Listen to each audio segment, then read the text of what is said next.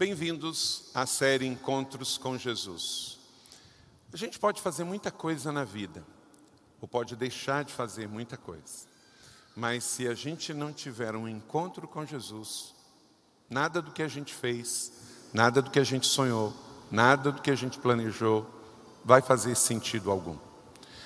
Não importa se você mora numa casa própria ou alugada, se você tem um carro do ano ou não, se você já fez um curso a nível de graduação, pós-graduação, doutorado, se você já viajou internacionalmente ou não, se você tem aquela casa dos sonhos, se você já comprou aquele objeto que você gostaria, tudo isso pode ser importante, mas não é o mais importante. Porque pense bem, daqui a 100 anos, isso vai fazer alguma diferença? Nenhuma. Mas daqui a 100 anos, se você tiver tido um encontro com Jesus hoje, isso fará toda a diferença daqui a 100 anos. Uma vez, uma pessoa me deu uma definição sobre eternidade. E eu gostei da definição, muito simples. Ele diz: Sabe o que é eternidade? É um beija-flor vindo a cada mil anos bicar uma pedra de mil quilos, quando essa pedra tiver começando a ficar pequena, a eternidade vai estar no seu primeiro segundo de existência. Imagine uma pedra de mil quilos, uma tonelada, um beija-flor vindo a cada mil anos picar um pedacinho, e quando essa pedra começar a ficar pequena, a eternidade está no seu primeiro segundo de existência. Então é assim que a gente tem que encarar a perspectiva da vida na Terra. A vida na terra, ela é breve, curta, temporária e passageira. Então, tudo que eu sei, tudo que eu tenho, tudo que eu possuo na terra é importante. O que eu estudei, o que eu comprei, o que eu usei, mas não é o mais importante porque o que é da terra vai ficar na terra. Nu eu cheguei, nu eu sairei. Mas a minha vida, ela é além da terra, ela é eterna. Então o encontro com Jesus aqui é fundamental para que quando terminar a vida terrena, a vida eterna continue. A questão da espiritualidade, da existência eterna, é tão natural na vida do ser humano que em todas as civilizações o homem já nasceu com esse anseio. É só você dar uma olhadinha na história. Os antigos egípcios, muito antes da era moderna, o que são as pirâmides? As pirâmides são túmulos de luxo para os nobres reis do Egito. Eles achavam que quando eles morressem, eles iam reencarnar e iriam desfrutar de tudo aquilo que eles acumularam. Os incas e os maias na civilização pré-colombiana, aqui na América Central. Todas aquelas pirâmides e sacrifícios, inclusive humanos, que eles faziam, eram também com relação à sua fé e à eternidade. O ser humano nasce com uma natural busca e um DNA natural da coisa espiritual e do eterno. Os japoneses, na sua cultura milenar, o tempo todo, tudo na cultura japonesa não é? aponta para o espiritual. Então, não é uma questão recente. Os chineses, os japoneses, culturas asiáticas muito antigas e milenares, as culturas de tribos africanas sempre apontaram para esse aspecto espiritual.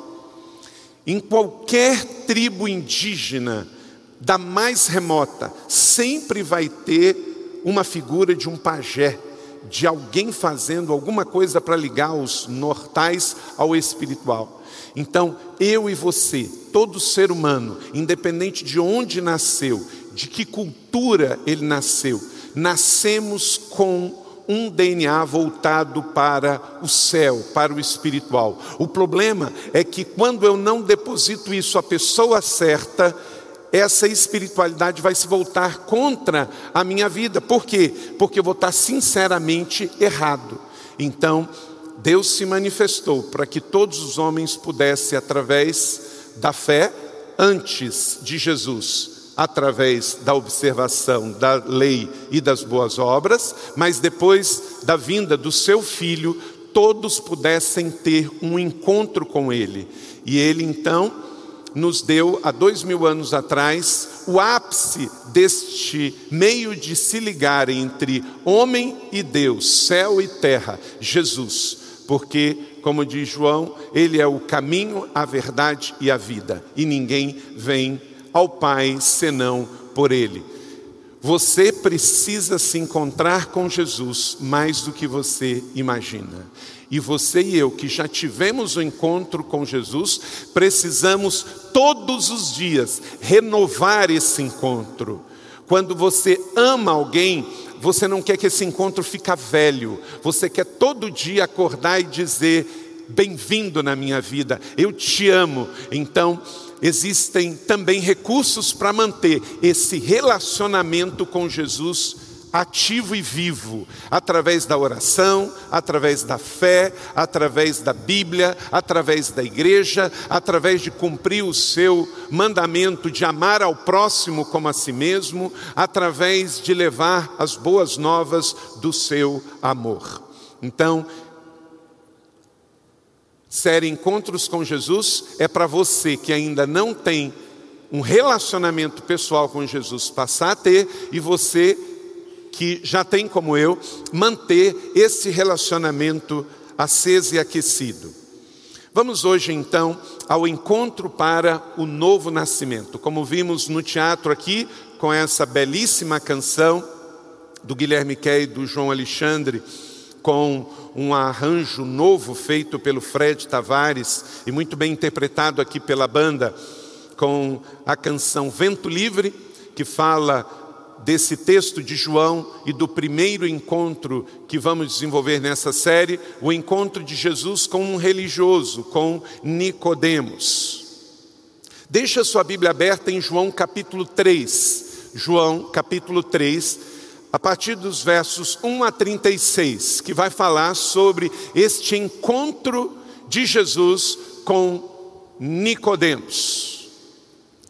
Enquanto você abre aí, Albert Einstein, que foi um cientista judeu, um homem de um QI muito acima da média, veja o que ele disse: Ninguém pode negar o fato de que Jesus existiu nem que seus ensinamentos sejam belos, ainda que alguns deles tenham sido proferidos antes, ninguém os expressou tão divinamente.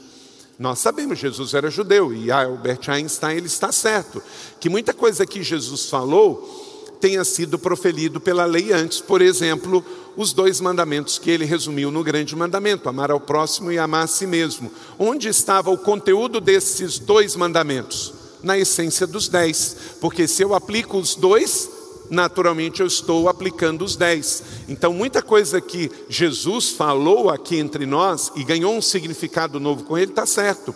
Jesus falou provérbios, Jesus falou coisas da lei de Moisés, porque Jesus não veio destruir a lei, Jesus era judeu, ele veio completar a lei, trazendo de que para alguém que se converteu gentio como eu e você, a gente não tivesse que aplicar todas aquelas regras, regras religiosas da lei, mas que a gente pudesse viver pela fé para, acima de tudo, entregar a Deus um sacrifício de louvor que viesse de um coração quebrantado e não de práticas religiosas da lei.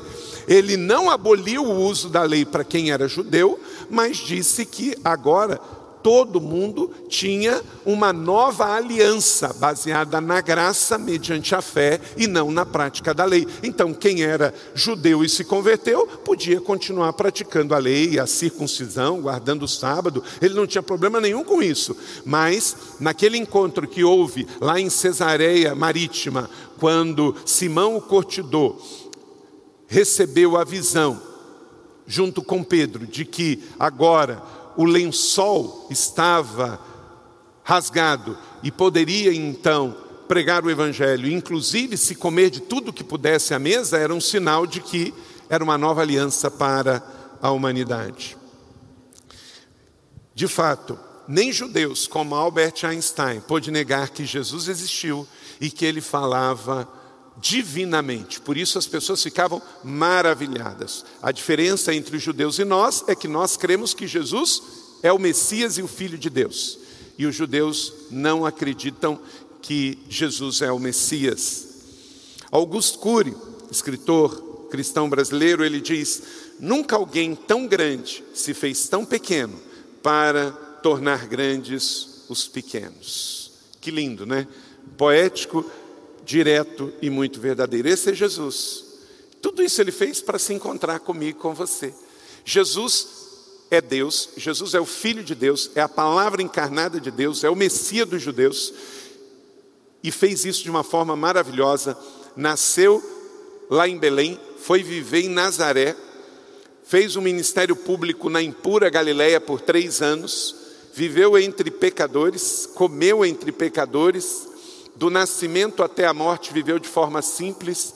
Nunca alguém tão grande falou verdades tão profundas e se fez tão pequeno para se encontrar comigo e com você.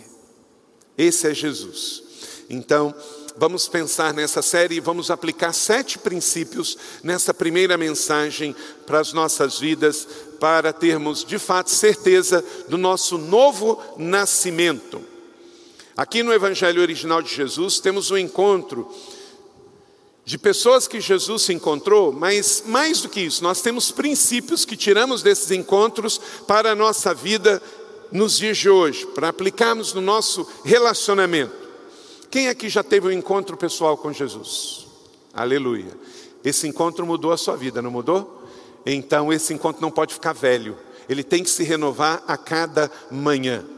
O Evangelho de Jesus é cheio de surpresas, de encontros de pessoas que se encontraram com Ele.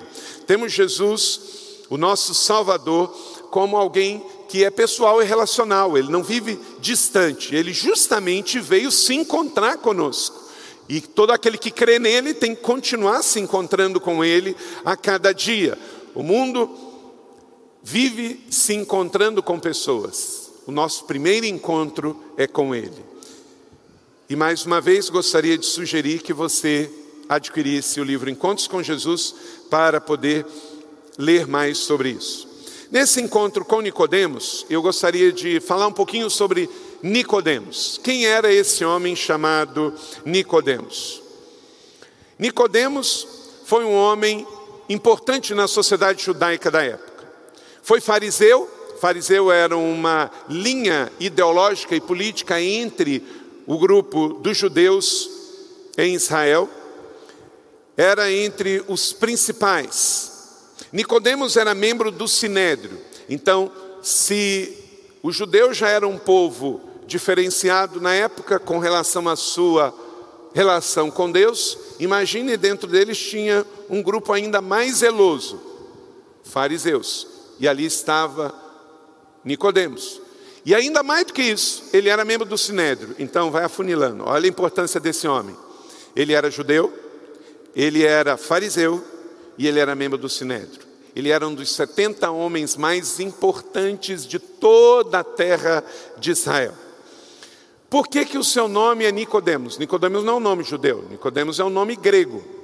Por quê? Porque no período dos Macabeus, o que, que é Macabeus? Entre a o término da monarquia de Israel, quando os reinos divididos se acabaram, por causa da dominação de outros povos. Você sabe que o povo de Israel foi dominado pelos babilônicos, depois pelos persas, e depois pelos gregos e depois pelos romanos.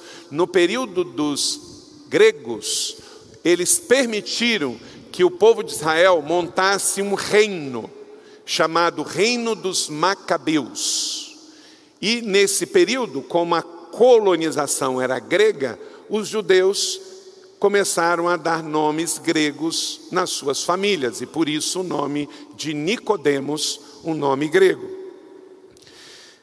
A palavra grega que descreve a posição de Nicodemos é arcon, é mais do que um homem que só fazia parte do sinédrio. Arcon significa governador.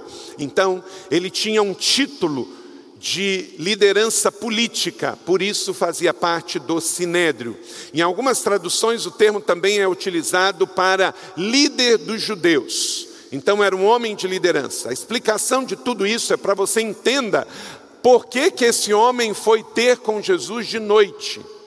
A explicação por seu nome de origem grega revela também que ele vinha de uma família que já estava culturada à realidade grega do domínio, naquela época do domínio helênico em Israel. E aí se tornou-se uma grande mistura, e isso inclusive contaminações. Nicodemos era mestre em Israel, estudante profissional, intérprete, doutor da lei, ocupando uma posição de liderança e proeminência. Para entendermos um pouco melhor a posição de Nicodemos nessa situação de membro do Sinédrio, de forma resumida, sabe o que era o Sinédrio? A Suprema Corte do país. Tudo que se julgava para um judeu passava na Suprema Corte. Eu sei que você está meio alérgico um pouquinho a esse assunto, então vamos pular esse negócio de Suprema Corte, não é? Mas para você ver a importância disso naqueles dias. Muito provavelmente Nicodemos foi um homem rico também, segundo João 3, nesse livro que você está aberto aí de João, capítulo 1, é, verso 1, verso 10 e o verso 19 e 39. A menção mais conhecida do seu encontro com Jesus está aqui no Evangelho. Porém, depois ele é citado em João 7, 50 a 52, e Nicodemos se mostra também protestando contra os sacerdotes e fariseus que haviam prender Jesus. Ele, depois desse encontro aqui de João 3, ele se converteu.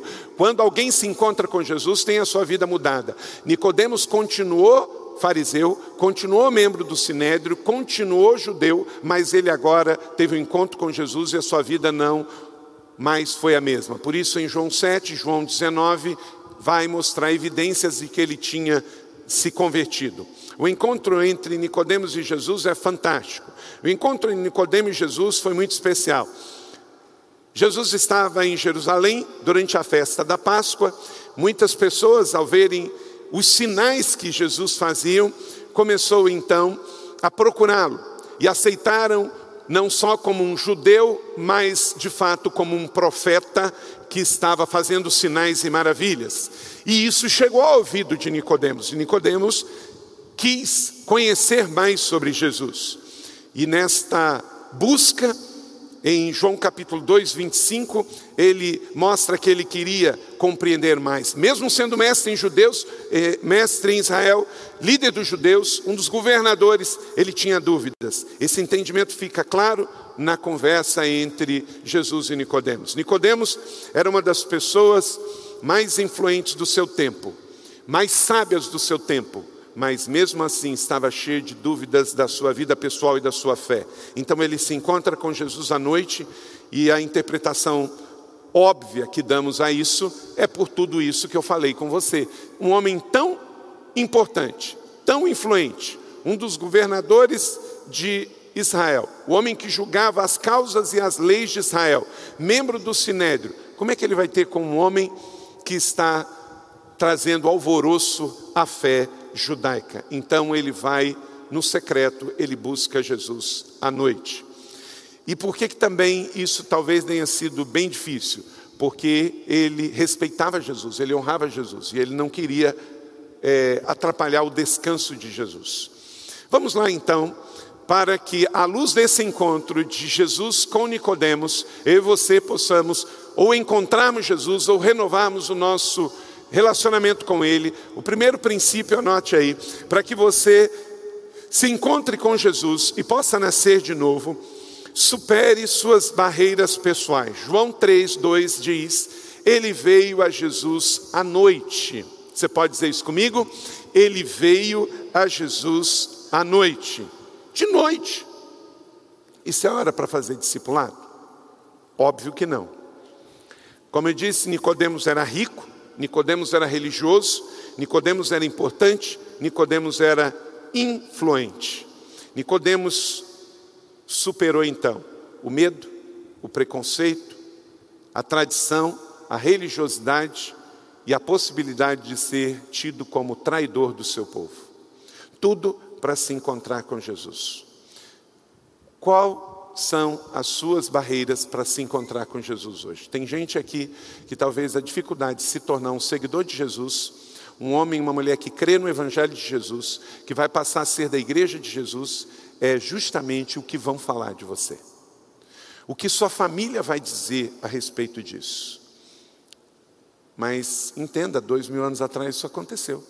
Um homem também superou tudo isso, todos esses obstáculos, para se encontrar com Jesus. Talvez você tenha dúvidas, Nicodemos também tinha. Talvez você seja pressionado por opiniões de terceiros, Nicodemos também. Talvez você vai ter que desaprender coisas que você aprendeu sobre Jesus na tradição religiosa cristã dos seus pais. Você sabia que um dos desafios da fé cristã é que para eu crescer e continuar aprendendo, eu vou ter que desaprender? Tem gente aqui que já foi batizada bebê e foi introduzido no cristianismo e aprendeu coisas da religião que não estão no Evangelho. Aí o que, que você vai ter que fazer? Desaprender para aprender. Por quê? Você pode estar sinceramente errado, porque alguém te ensinou errado. Por exemplo, sobre subir aos céus. A tradição cristã diz que Maria foi assunta aos céus. Isso é uma tradição, não está no Evangelho. Quem foi assunto aos céus foi Jesus. Depois de ressurreto, ele subiu aos céus, isso está em Atos capítulo 2. Atos capítulo 1, perdão. E o Espírito Santo desceu no capítulo 2. Então, note bem, você, quando segue a Jesus, Jesus é o centro do Evangelho. Jesus nos deixou o Evangelho. Está aqui Mateus, Marcos, Lucas, João. Então, o que, que você vai fazer? Você vai seguir a sua ideia, a sua tradição, ou vai seguir o Evangelho de Jesus? Quem segue Jesus precisa escolher seguir a palavra de Jesus. Então, o que eu vou crer sobre todos os personagens do Novo Testamento, sobre José, se eu quero saber sobre José, eu tenho que ler o Evangelho de Jesus, porque se eu não crer nessa fonte, toda a informação sobre José está contaminada, porque a única fonte do mundo que fala que José existiu é o Novo Testamento. Maria, a única fonte que fala que Maria existiu é os quatro evangelhos. Se eu tirar os quatro evangelhos, não existe a história do nascimento, não existe história de José, não existe história de Maria. Então eu preciso crer em quem me trouxe a informação de que eles existiram. Olha que incoerente, como é que eu vou crer que Jesus existiu se eu não creio nos evangelhos de Jesus? Ora, quem que fala que Jesus existiu foram os evangelhos. Se eu não creio no evangelho, então todo conhecimento sobre Jesus está comprometido. Quem que fala que José e Maria existiram? Nicodemos, por exemplo. Você não vai ter nenhuma referência sobre Nicodemos extra o Novo Testamento. Por quê? Porque ele não era uma pessoa que foi governador romano ou grego da Judéia. Ele era um membro do Sinédrio. É importante, sim, mas é importante dentro de um contexto que acabamos de ler no Evangelho. Quem crê em Jesus tem que crer na palavra de Jesus. E aí você não pode ser seletivo, eu creio assim, agora isso aqui eu já não creio. Eu creio nesse mandamento, mas não creio nele. Você tem que crer em toda a Bíblia, para que você possa, então, fortalecer a sua fé e o seu encontro com Jesus a partir disso.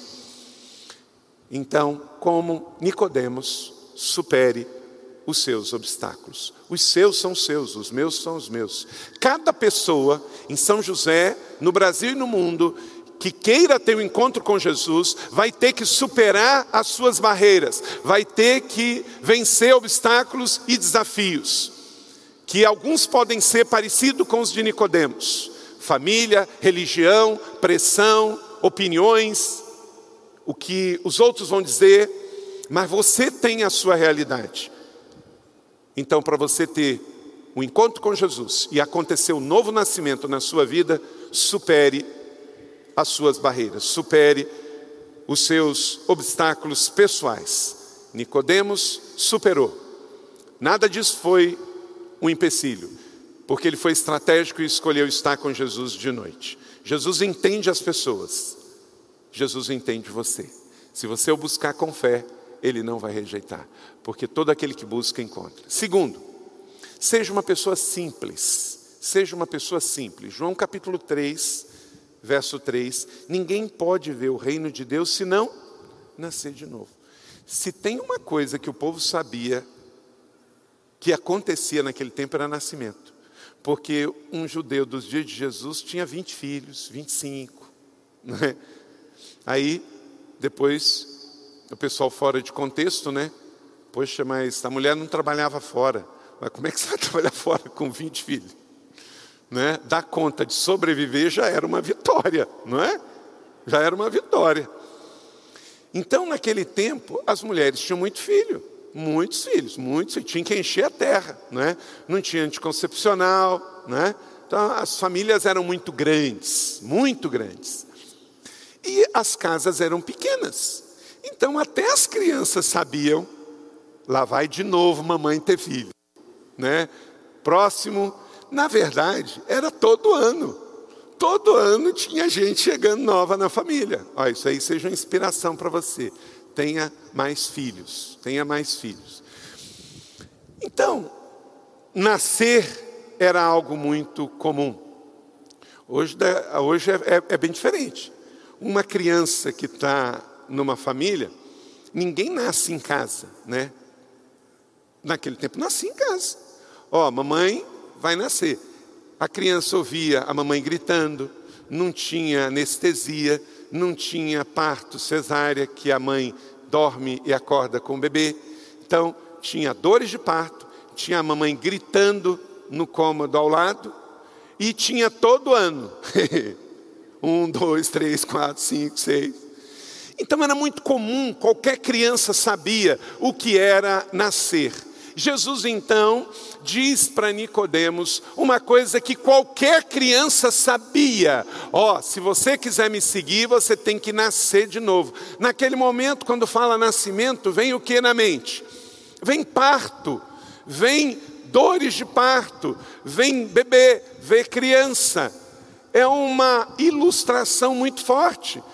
Agora olha só, Jesus pega para um mestre da lei, um homem que era dos mais importantes dos judeus, entre os 70 mais importantes, julgava as causas de Israel e diz para ele: Você quer me seguir? Você quer nascer de novo?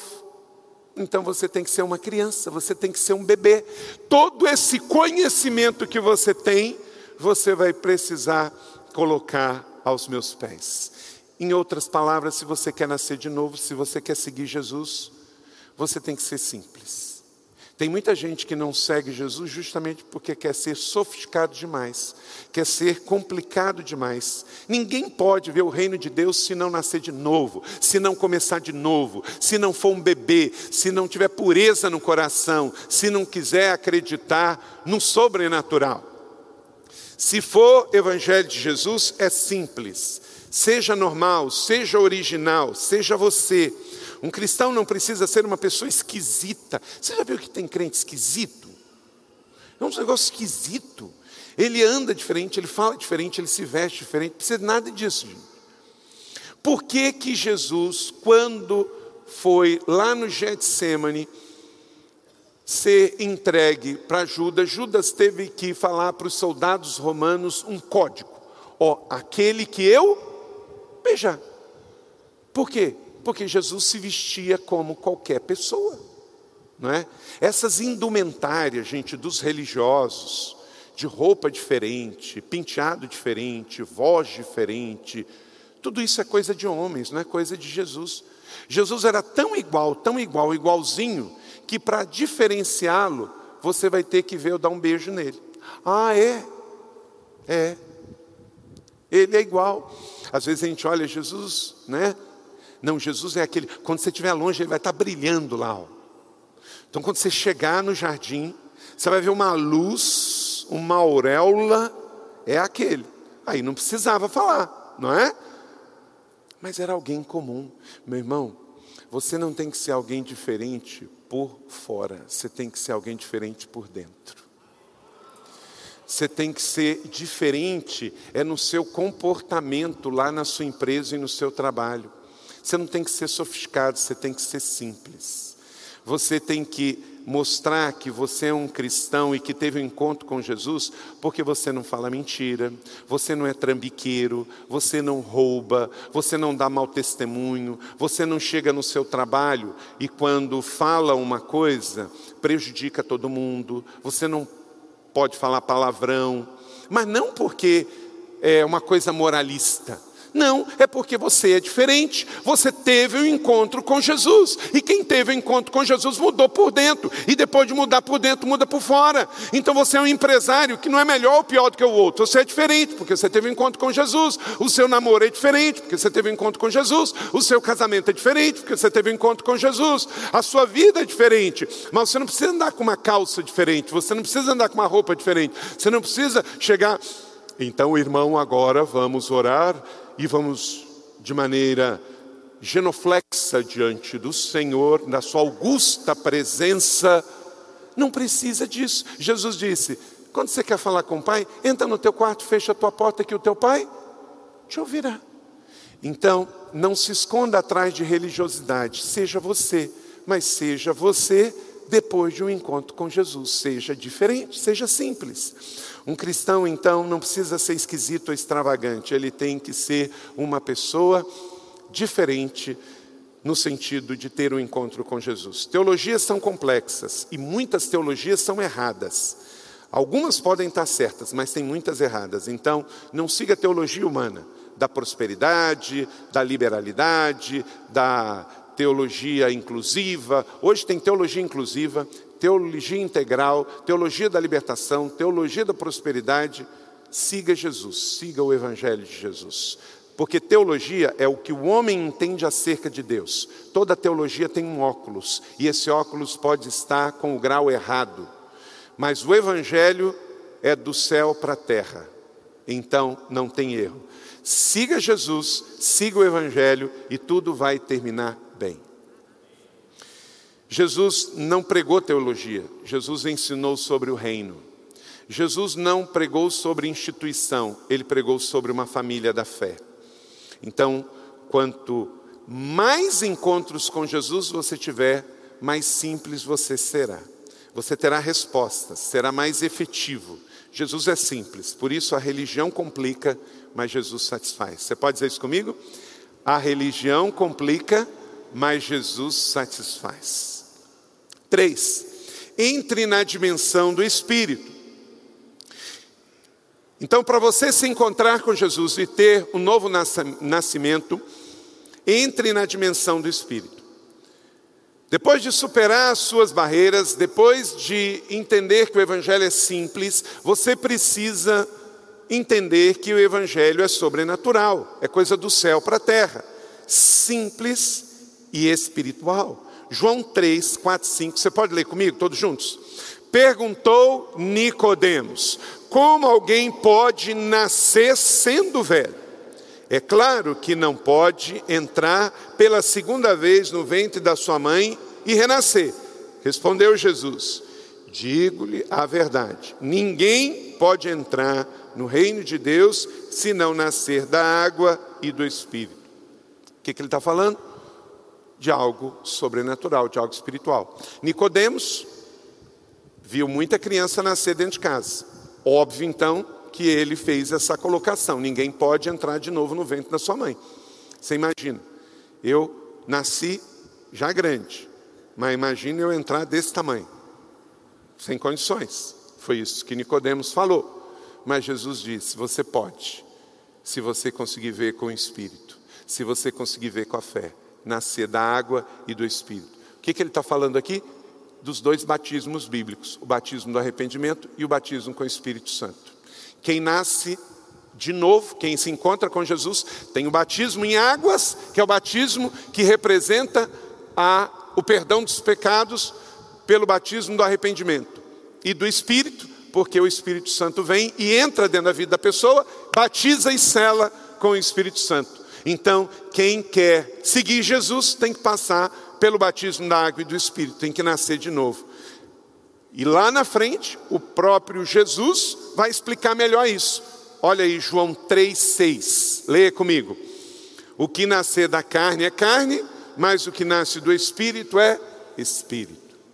Quem nasce da carne é carne, quem nasce do Espírito é Espírito. Então, quem não tiver visão no mundo espiritual, não vai poder ter uma vida de encontros com Jesus. O encontro com Jesus te leva a um outro nível.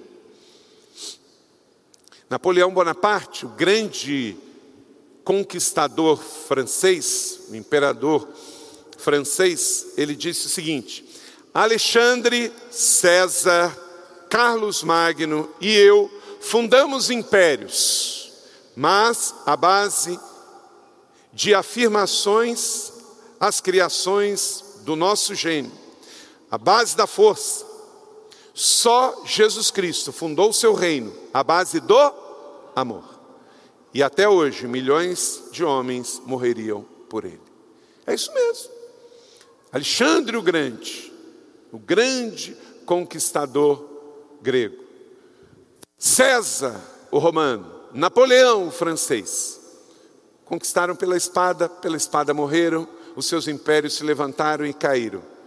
Jesus, há dois mil anos, estabeleceu um reino de amor.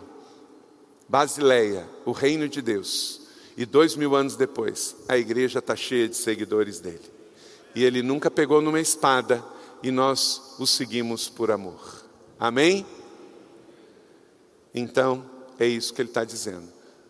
Jesus não veio estabelecer um reino de pedra ele veio estabelecer um reino de vidas. Então temos que crer no sobrenatural. Quando a gente fala de oração, jejum, fé, igreja, oferta, nós estamos falando de coisas sobrenaturais. Quarto, se você quer ter um encontro com Jesus e nascer de novo e manter isso, renuncie à religiosidade e à superficialidade. João 3,10 disse Jesus: Você é mestre em Israel e não entendes estas coisas. Nossa, nessa hora ele deve ter ficado com uma vergonha, né? Que pena, disse Jesus. Nicodemos, você é tão religioso, estudou tanto, conhece tudo do mundo grego, conhece tudo do mundo romano, conhece tudo das leis judaicas, do sinédrio, mas você não sabe o básico, o essencial, não sabe o mais profundo. Você conhece pessoas que sabem tudo, mas você não sabe nada. Jesus é real e profundo ao mesmo tempo. Deixa eu dizer uma coisa: não procure buscar as respostas que você precisa no Cristo errado. Olha o que que Gilberto Gil e Cazuza compuseram juntos. Compuseram uma música chamada Um Trem para as Estrelas. Um dos trechos da sua música diz assim: Estranho o teu Cristo Rio, que olha tão longe, além, com braços sempre abertos, mas sem proteger ninguém. Essa é a música deles. Mas eles estão esperando proteção de uma estátua de pedra? Não dá. Então, o seu Cristo está sempre te esperando. O seu Cristo está sempre de portas abertas, está sempre de braços abertos e está sempre pronto a te proteger, desde que você procure o Cristo, Filho de Deus, que se manifestou e veio ao nosso mundo como bebê em Belém, nasceu na esterbaria, foi viver em Nazaré, morreu pelos meus e os seus pecados em Jerusalém, mas a tumba não o deteve, ele ressuscitou e vivo está. Se você vai olhar e buscar proteção do Cristo do Corcovado no Rio de Janeiro, você vai continuar como a música de Cazuza e Gilberto Gil. Um Cristo distante, um Cristo que está de braços abertos na posição, mas a violência continua correndo solta no Rio de Janeiro. Não adianta esperar se você tem uma fé sincera na pessoa errada, está tudo comprometido. Por isso disse Jesus: tenha uma fé pequena no Cristo certo, no Deus certo. Não importa o tamanho da sua fé, pode ser pequena, do tamanho de um grão de mostarda, mas ser colocada em Deus, a pessoa certa, no seu Filho Jesus, aí tudo vai ser resolvido. Mas uma fé grande no Cristo errado, não vai funcionar. Então, renuncia à religiosidade, à superficialidade e vai para o secreto, vai para a Bíblia, vai para onde as águas são mais profundas. Pare de nadar na superfície, mergulhe para o fundo, para um relacionamento de intimidade com Deus, com Jesus e com o Espírito Santo. Amém?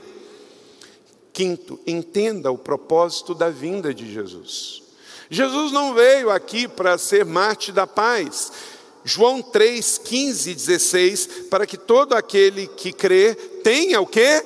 A vida eterna. Porque Deus tanto amou o mundo que deu o seu Filho unigênito, para que todo aquele que nele crê não pereça, mas tenha a vida eterna. Meu irmão, minha irmã, querido amigo, foi para isso que Jesus veio. Jesus veio cumprir uma missão do Pai. Ele não deixou o céu cheio de poder e glória para vir a uma terra cheia de sangue e de pecado, para inaugurar uma religião, para fazer aqui um movimento de paz. Não, mártires da paz, mártires da justiça, a história revela todos eles. Mas Jesus foi mais do que isso, muito mais do que isso. Jesus é Deus, o Filho de Deus, que veio enviado como o último dos profetas para estabelecer um relacionamento pessoal de amor entre você e Deus, entre o homem e Deus. Então, entenda o propósito da vinda de Jesus. Jesus não veio ser mártir da paz, Jesus não veio fundar o cristianismo, Jesus não veio estabelecer aqui ato de religiosidade, Jesus não veio aqui confrontar os judeus, Jesus veio aqui por amor trazer a vida eterna para mim e para você. Então, João 3, capítulo de número 16, é o coração do porquê Jesus veio ao nosso mundo. Entenda porque Jesus veio aqui e você então vai ter a certeza de que você pode fazer valer a vinda dele aqui. Faça valer. Você pode se encontrar com Jesus também, porque ele veio para que todo mundo se arrependa, creia e receba como Senhor e Salvador eterno. Então veja que ao discipular de forma pessoal, Jesus declarou uma das partes mais citadas de toda a Bíblia. Nós pregamos sobre esse texto, mas esse texto não foi fruto de um sermão. Você já parou para pensar nisso? João 3,16 não é fruto de um sermão. João 3,16 é fruto de um encontro de Jesus com Nicodemos, fruto de um discipulado pessoal. Pensa bem, Jesus não pregou João 3,16. Jesus sentado, olhando para um homem, e falou assim para ele, olhando para ele, Nicodemos, porque Deus amou o mundo de tal maneira que deu a mim, seu único filho, para que você, Nicodemos, não pereça, para que você, Nicodemos, tenha vida eterna. Fica diferente, não fica? João 3,16 é fruto de uma conversa de discipulado pessoal. Um homem que estava nessa altura no mundo judeu. Jesus sentadinho, talvez num banquinho como esse, dizendo: Eu estou aqui porque eu sou o cumprimento da promessa do amor de Deus por você. E por isso, Nicodemos tornou seu seguidor até o fim. Fale sempre a verdade de forma direta, real e amorosa. Pregue, mas fale, em especial lá na sua casa, na sua família, que ainda não tem Jesus. Sexto, Creia no Evangelho que traz salvação e não condenação. João capítulo 3, 17, porque Deus enviou o seu Filho ao mundo, não para condenar o mundo, mas para que o mundo fosse salvo por meio dele. Meu irmão, não seja uma pregação negativa do Evangelho. Tem pessoas sinceras que estão pregando o Evangelho de maneira errada. Aquele Evangelho duro, aquele Evangelho de condenação. Senta aí, que eu vou te falar a verdade e aí destila uma verdade carregada de religiosidade, de condenação. nós vamos levar o Evangelho de Jesus para um mundo que ainda não conhece Jesus. Então, o mundo vai ter pessoas vivendo de todo jeito e vivendo errado, da forma do Evangelho, mas é a forma como elas sabem viver. Não espere comportamento de convertido de quem ainda não teve um encontro com Jesus. Vocês viram o testemunho da menina, ela dizendo que ela estava num relacionamento que biblicamente está errado. E as pessoas só diziam, está errado, está errado, está errado, e nunca ninguém parou para sentar para ela e para explicar por que estava errado. Só dizer que está errado não responde perguntas de quem está confuso. Você tem que sentar com a pessoa e repartir a vida e o coração. Foi no colo de uma mãe amorosa que ela descobriu a mensagem do Evangelho. E aí ela foi ler a Bíblia e leu quatro vezes e mudou a vida e hoje está casada e dando testemunho do que Jesus fez por ela. Então, esse é o Evangelho de Jesus. Quem prega o Evangelho de Jesus com condenação, religiosidade, sem amor e explicação, está pregando outro Evangelho, porque o de Jesus foi sentado de noite com um religioso, dizendo: Jesus veio para cumprir o plano de Deus. Faço mesmo não condenação. Quem nele não crê já está condenado. Olha para cá, meu irmão. Se você pregar o Evangelho e a pessoa rejeitar, não é você que precisa condenar, porque a pessoa já está condenada. Você vai chutar cachorro morto? Então, se você pregar e a pessoa rejeitar, o que você tem que ter é misericórdia, porque está escrito aqui, João 3,18, leia comigo. Quem nele crê não é condenado, mas quem não crê já está condenado, por não crer no nome do Filho unigênito de Deus. Então nós não temos que colocar uma carga extra em quem já está condenado. Pregue o Evangelho, ame todo mundo. No dia do juízo, o Senhor vai passar a peneira. Quem crê e for batizado já está salvo, vai para a glória do Senhor, quem não crê já está condenado. Mas não vai condenado com mais uma palavra de rejeição sua, mas vai com um ato de misericórdia e de amor. E quem sabe, antes daquela pessoa morrer, depois de ter rejeitado, ele pode se arrepender, porque você foi uma pessoa de amor e de misericórdia. Faça como Jesus. Viva o Evangelho sem condenação, mas um Evangelho de salvação. Jesus é o reconciliador do mundo e nós somos seus discípulos. Amém? E sétimo e último, se você quer de fato ter um encontro com Jesus e nascer de novo, creia na esperança da vida eterna. João 3,36. Leia comigo. Quem crê no Filho tem a vida eterna. Já quem rejeita o Filho não verá a vida, mas a ira de Deus permanece sobre ele. Quem crê no Filho tem a vida eterna. A mensagem de Jesus Note bem, olha isso aqui. Olha para cá, irmão.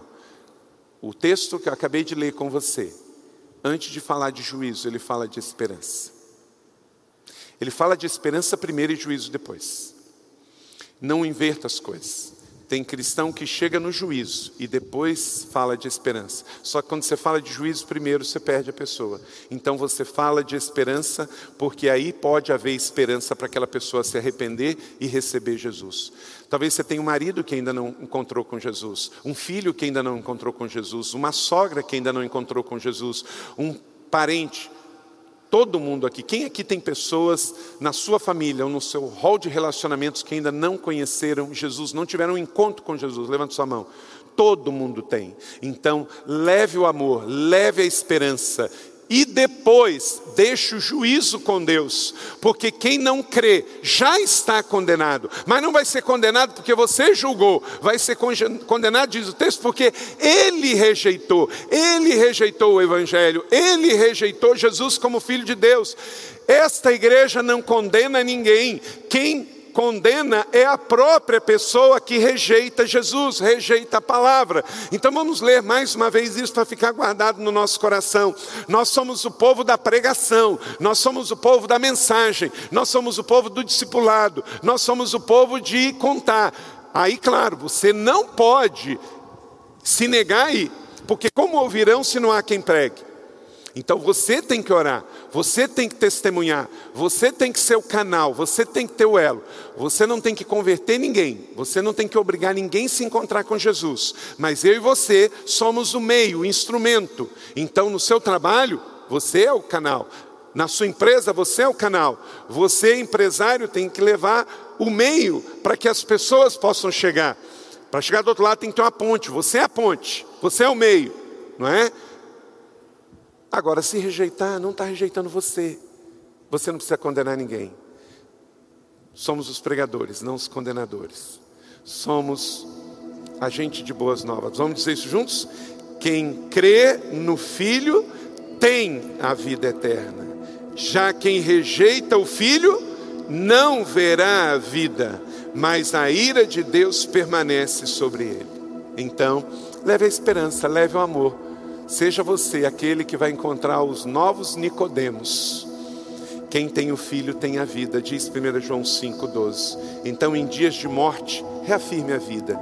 Em dias de incredulidade, reafirme a fé. Em dia de ódio, reafirme o amor. Porque Jesus sempre teve esperança. Ele sempre teve esperança. A esperança que você precisa está na pessoa de Jesus. Então, que os cristãos te vejam nessa semana sendo exemplo disso. A igreja precisa ser o lugar do refúgio, o lugar para pertencer. Então, depois de levar, vamos trazer. Nicodemos foi aceito e recebido e se tornou um discípulo de Jesus. Nicodemos ajudou José de Arimateia a dar um lugar digno ao corpo de Jesus, porque eles eram ricos. As pessoas estão buscando pessoas que possam ajudá-los a se encontrar com Jesus.